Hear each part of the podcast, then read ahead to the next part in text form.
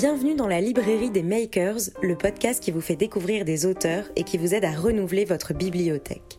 Je m'appelle Elisa, je suis journaliste et chaque semaine, je pars à la rencontre d'un auteur ou d'une autrice. Je les questionne sur leur actualité, sur leur parcours et sur ce qui les a poussés à prendre la plume. Ce podcast vous permet d'entendre la voix qui se cache derrière l'écriture. Bonne écoute.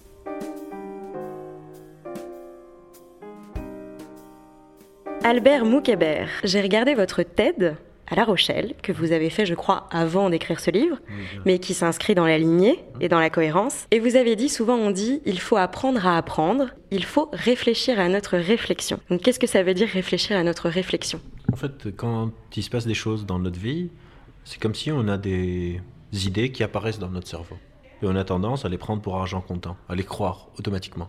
Hum, réfléchir à notre réflexion, c'est ne pas croire toutes les hypothèses, toutes les émotions, toutes les intuitions qui nous viennent automatiquement, mais de se demander plutôt d'où est-ce que ça vient. Par exemple, si je suis quelqu'un de jaloux ou de colérique, j'ai jamais choisi.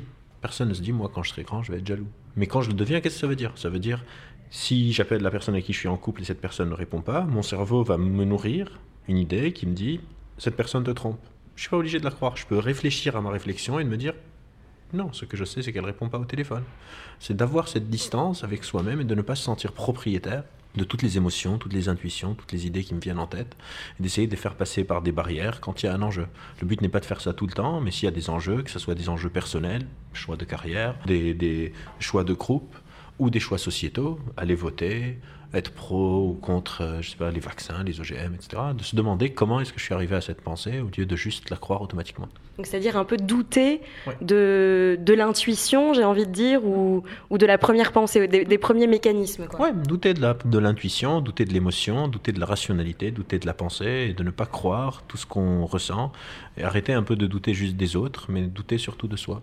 Dans ce livre, euh, il y a plusieurs fausses croyances assez intéressantes que vous éradiquez euh, en quelques mots, mmh. notamment celle du cerveau gauche et du cerveau droit. Mmh. Finalement, elle vient d'où cette fausse croyance? Alors, elle vient de, du fait qu'on ne savait pas très bien comment fonctionnait le cerveau, et puis on a une attirance vers les systèmes binaires l'homme et la femme, le bien et le mal, euh, la gauche et la droite. Et du coup, on s'est dit, bah, le cerveau gauche, le cerveau droit. Mais c'est un non-sens complet. Après, ça vient aussi parce qu'il y a certaines fonctions du cerveau qui sont latéralisées, comme par exemple le langage, qui est latéralisé souvent à gauche, mais il peut être aussi à droite. Mais la majorité des fonctions que nous avons sont bilatérales, ils sont dans les deux hémisphères pour des raisons de survie, pour des raisons de redondance. Et ce serait complètement absurde, pour pas dire un autre mot, que l'évolution ait fait en sorte que toutes les capacités créatrices de notre cerveau soient dans un côté et toutes les capacités analytiques dans un autre. Parce que si je suis en train de marcher dans la forêt et je reçois un coup sur mon hémisphère droit, bah quoi, je perds toute mon capacité analytique, ce serait un peu ballot. Et alors, il y a, y a, une autre partie aussi dans votre livre qui me plaît beaucoup, c'est l'histoire des confitures, euh, avec cette fameuse expérience où on prend un panel et on leur fait euh, découvrir deux types de confitures, l'une acidulée, je crois, et l'autre plutôt cannelle. Enfin, en tout cas, les goûts sont complètement différents.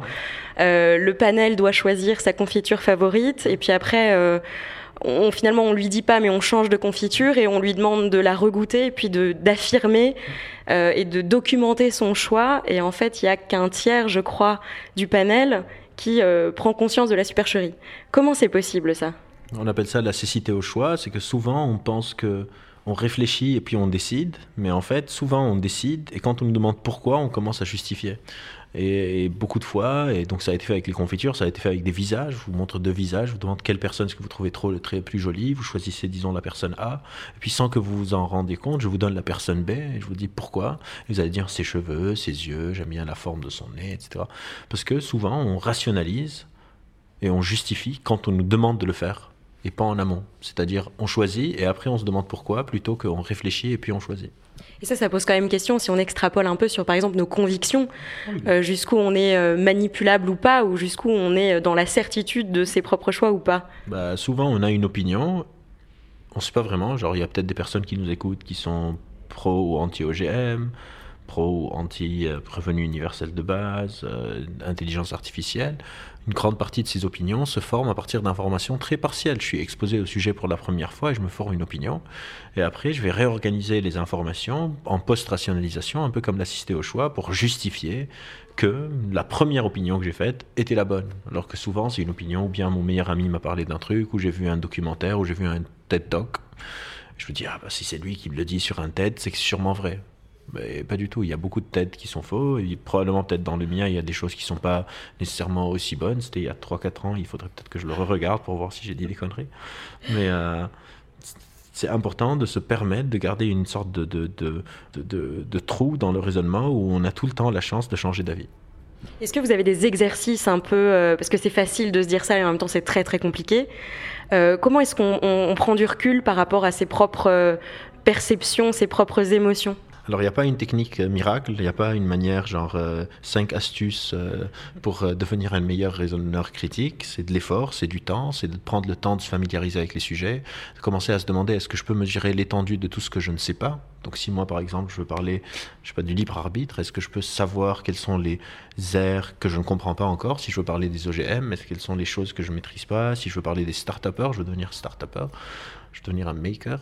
Euh, est-ce que je sais quels sont les pièges qui peuvent être sur ma route au lieu de juste si j'imagine mon business plan et je me dis il est parfait Probablement c'est pas le cas. Et ces biais cognitifs, vous en parlez quasiment tout le temps. Euh, est-ce qu'ils sont quantifiables? Certains sont quantifiables, mais euh, en tout cas ils sont universels. Dans le sens où tout le monde a des biais cognitifs. Moi, ça fait 10 ans que je travaille dessus, j'ai probablement autant de biais que vous. C'est juste que peut-être j'ai plus de chances de corriger, de tomber dans le piège, de douter, de faire marche arrière et de corriger. Et puis les biais, ça dépend de la tâche qu'on fait, le trait de personnalité, etc. C'est-à-dire plusieurs personnes ont des biais qui sont différents. Si je suis stressé, j'ai des biais de catastrophisation, j'imagine que je suis nul, je vais jamais réussir. Si je suis déprimé, j'imagine que tous les autres ont une vie meilleure que moi et c'est juste ma vie qui est pourrie. On voit ça beaucoup sur les réseaux sociaux, par exemple. On sent que les autres ont cette vie parfaite sur Instagram alors que moi, je suis sur mon sofa en train de manger des, des, des, Nutella. Donc il y a selon les différents domaines, l'âge, le trait de personnalité, etc., il y a plusieurs biais qui peuvent être en jeu. Oui, parce qu'ils sont nécessaires, vous le dites ah aussi. Oui, les raccourcis sont nécessaires, sinon on n'aurait pas existé pendant 300 000 ans. Et justement, donc c'est intéressant aussi parce que ça fait le lien aussi avec, votre livre. À quel moment vous avez eu euh, cette envie de partager ce savoir et d'écrire ce livre? Quand j'en pouvais plus d'entendre le cerveau gauche, le cerveau droit et les 10% du cerveau et le neuromarketing, et le neurocréativité, le neuroleadership, le neuro-team building, le neuro-tout, par des personnes qui étaient sûrement de bonne foi, mais qui simplifiaient beaucoup trop le cerveau. Et moi, pour moi, ce qui nous rend intéressant, c'est notre complexité. Je me suis dit, je vais essayer de prendre le pari d'écrire un livre qui soit complexe sans être compliqué, qui soit simple sans être simpliste, qui, conserve notre complexité quand on le restitue à la population générale, c'est comme ça qu'on appelle le public. Et donc d'écrire quelque chose qui soit compréhensible par tout le monde. J'espère que même quelqu'un qui a 14-15 ans est supposé pouvoir comprendre le livre que, j'ai rédigé, mais en ayant une sorte de... aussi possible que, j'ai pu, j'ai probablement de la marge de progrès encore, de conserver la complexité du sujet, parce qu'encore une fois, je crois que c'est ça qui nous rend intéressant. Si on pouvait résumer tous les humains à quatre couleurs en leur faisant un test de MBTI, un test personnalité, c'est un peu triste. Et vous le situez où alors ce livre entre euh, les rayons de développement personnel, euh, libérer votre cerveau euh, Pas du tout libérer votre cerveau. pas du tout développement personnel. Pour moi, c'est vraiment de la popularisation de la science, hmm, plus proche de la cognition, plus proche de Carl Sagan, de Richard Feynman d'auteurs qui n'existent pas beaucoup dans le monde francophone, ils existent de plus en plus, et si j'en oubliais, je suis désolé. Mais, mais vraiment dans un courant qui respecte la complexité qui vend pas du rêve. Je sais pas qu'est-ce qu'il y a à libérer dans le cerveau. Donc finalement, c'est plutôt politique comme livre. C'est pédagogique. Euh, je suis quelqu'un qui est pas cynique, je veux critiquer personne, je vais essayer de faire le mieux que je peux moi. Vraiment, c'est à but pédagogique. Il y a le dernier chapitre qui est des conseils parce que euh, j'avais pas envie de laisser tout le monde en détresse. Mais même le dernier chapitre commence par une mise en garde. Alors, je sais plus ce que j'ai écrit, je peux, je peux vérifier, mais c'est une sorte de. La première phrase, c'est il n'existe pas de formule magique pour déjouer les pièges que nous tend notre cerveau, pas de solution simple et immédiate pour nous débiaiser, mais on peut essayer de contrer en nous intéressant aux mécanismes qui les déclenchent. Et donc quelques conseils pratiques pour avoir des pistes qui amorce euh, ce qu'on espère en recherche pouvoir faire. Et c'est un peu aux antipodes d'une grande partie du développement personnel qui souvent c'est des astuces rapides pour devenir plus créatif, pour libérer son cerveau, pour devenir plus intelligent, pour avoir plus accès au potentiel latent. Le travail est important, prendre le temps c'est important, échouer c'est important, se tromper c'est important, et c'est pas grave si on n'est pas tous dans un fonctionnement optimal.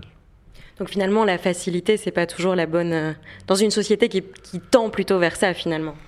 La société tend vers une facilité qui est cachée sous des couches de complexité, sous des couches de magie, comme la loi de l'attraction. Genre, l'univers est en train de Si je pense positivement, ça va attirer les ondes de l'univers positif, et si je pense négativement, ça a l'air d'être quelque chose de très complexe, mais en fait c'est une idée assez simple au final, c'est ce qu'on appelle en anglais wishful thinking, genre je pense les pensées magiques. Moi je pense que c'est pas une question de facilité ou de, de difficulté, c'est vraiment ça qui, qui nous rend intéressant. Ce serait trop facile s'il y avait une technique magique pour que tout le monde aille mieux. Ce serait cool et j'ai aucun problème si on la trouve, mais je pense pas.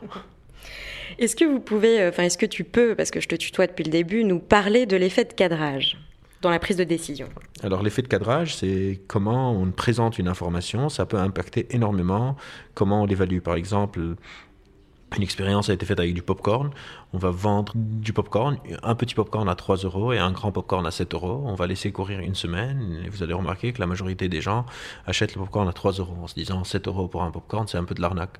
La semaine d'après, on ne touche pas à la taille du petit popcorn ni à son prix, donc petit popcorn à 3 euros. On ne touche pas à la taille du grand popcorn ni à son prix, donc grand popcorn à 7 euros. Mais on introduit un popcorn moyen à 6,50. Donc l'information est maintenant cadrée différemment. Il y a trois options au lieu de deux. Et soudainement, on voit que la majorité des gens achètent les popcorn à 7 euros, le grand personne n'achetait au début. Les gens se disent le petit popcorn, bah, c'est pour les nuls. Qui veut acheter le petit popcorn? Franchement, ils n'ont pas honte d'acheter le petit popcorn. Le popcorn moyen est à 6,50. Autant payer 50 centimes en plus et avoir le grand. Donc on n'évalue pas les choses d'une manière objective, mais selon comment elles sont cadrées. D'ailleurs, ça, je ne sais pas si c'est le cas en Belgique, mais en France, il y a eu des lois qui sont sorties pour protéger le consommateur. Et maintenant, dans les supermarchés, sous le prix de chaque chose, il y a aussi le prix au kilo. Parce qu'il y avait par exemple des marques qui s'amusaient à faire format familial, et au kilo, le format familial était plus cher que le format pas familial. Et donc des fois, on a besoin de lois pour nous protéger, pour protéger le consommateur de ces tours qu'utilisent souvent les personnes du marketing pour se faire plus de blé sur notre dos. Alors vous dites aussi que souvent euh, il faut voir pour croire, mais que notre cerveau, lui, il faut croire pour voir. Nos croyances impactent beaucoup notre perception. Par exemple, euh, des recherches étaient faites sur les discriminations. On montre des vidéos d'un groupe de jeunes euh, noirs et d'un groupe de jeunes pas noirs qui font exactement la même chose. Donc c'est des acteurs, on leur demande de faire exactement la même chose. Et selon la croyance de la personne qui observe, on peut voir que le groupe de personnes non noires sont juste des jeunes qui s'amusent et que les personnes noires ou issues de l'immigration maghrébine par exemple sont des délinquants ou font des, euh, des erreurs. Ah, pardon, pas font des erreurs, sont des délinquants ou bien sont, ont des comportements violents. Et donc la croyance qu'on a sur ce qu'on est en train de voir conditionne énormément le sens qu'on lui donne. Pour, euh, pour terminer, est-ce que c'est vraiment nécessaire de conscientiser tout ça C'est-à-dire un peu l'objet de tout ce livre? Parce que euh, vous, non. voilà, vous dites si parfois notre cerveau se fout un peu de notre gueule, c'est aussi pour notre bien. Ouais, euh, en fait, non, on n'aurait pas besoin. Et il y a 20 ans, je pense ce livre était beaucoup moins nécessaire qu'aujourd'hui. Je dirais pas qu'aujourd'hui il est nécessaire, c'est hyper prétentieux, mais je pense qu'il peut être un peu plus utile parce qu'aujourd'hui, le raisonnement critique est devenu quelque chose dont on a besoin à l'échelle individuelle, avec la multiplication des sources d'information, avec les fake news, avec les réseaux sociaux, avec les bulles de l'entre-soi, avec tout ça. Ça devient une compétence qui est plus nécessaire qu'avant, alors qu'avant, non. Franchement, euh, en 1995, vous allez chez votre médecin, il vous dit vacciner vos enfants, lui dites OK. Pas non, parce que ma tante a écrit sur Facebook que les vaccins, ça contient de l'aluminium et que ça donne l'autisme. Aujourd'hui, encore une fois, c'est très je me sens pas très bien de dire que c'est nécessaire, mais j'espère qu'il sera utile, en tout cas un tout petit peu, et que ça apporte un un petit millimètre à l'édifice de la connaissance de soi, et encore une fois sans compromettre la complexité. Euh, et surtout, j'ai mis beaucoup, beaucoup, beaucoup, beaucoup de références et de sources. Presque toutes les phrases sont sourcées pour que les personnes qui ont envie d'approfondir peuvent aller lire le matériel d'origine. Donc c'est pédagogique jusqu'au bout. Pédagogique jusqu'au bout. Moi, je suis dans la pédagogie. Est-ce que vous pouvez, euh, pour terminer, nous parler un peu de, de votre collectif Kiasma? Alors Chiasma, on est un collectif de chercheurs en neurosciences. On est intéressé par la flexibilité mentale, cette capacité à changer d'avis. Et euh, on l'a créé euh, pour les mêmes raisons que j'ai citées pour écrire le livre. Euh, et le but de Chiasma, c'est d'essayer de comprendre comment se forment nos opinions et d'être plus attaché à pourquoi on a une opinion plutôt qu'à l'opinion elle-même. Donc on intervient dans plein de cadres, mais peut-être que ce qui intéresserait le plus les auditeurs, c'est on organise des, des, événements publics gratuits à Paris, dont le but souvent, c'est une conférence qu'on donne, nous, de 10-15 minutes ou 20 minutes sur un sujet euh, lié au raisonnement critique ou aux applications de neurosciences et sociétés, des choses comme ça. Et après, on organise un débat Et les personnes qui participent au débat sont des personnes du public. Et le but du débat, c'est pas d'avoir raison, mais plutôt de comprendre pourquoi on a une opinion. Donc si on dit par exemple, on a fait, il est éthique de manipuler quelqu'un pour son propre bien, quels sont les arguments qui étayent ces différentes opinions? Et le but, c'est vraiment encore une fois d'être dans cette explicitation, de commencer à pouvoir euh, séparer les causes qu'on défend avec des arguments fallacieux, d'arguments plus sains, qu'est-ce qui vient d'une erreur d'acquisition de l'information, donc de biais cognitifs. Et encore une fois, le but c'est de renouer un dialogue pour qu'on reconstruise un peu ce socle commun de réalité dont je parle dans la conclusion. Donc c'est assez intéressant parce que vous faites quand même le lien entre espace public, dialogue, discours et... Oui, bien sûr. Après, on travaille aussi beaucoup avec le gouvernement, on travaille sur l'éducation, sur l'écologie, avec des entreprises. Mais face publique, oui, effectivement, on veut être une sorte de place où on peut discuter différemment pour promouvoir cette flexibilité mentale qu'on considère nécessaire pour une société saine. Et ça, c'est ouvert à tous C'est ouvert à tous, c'est gratuit. Très bien. Merci Albert.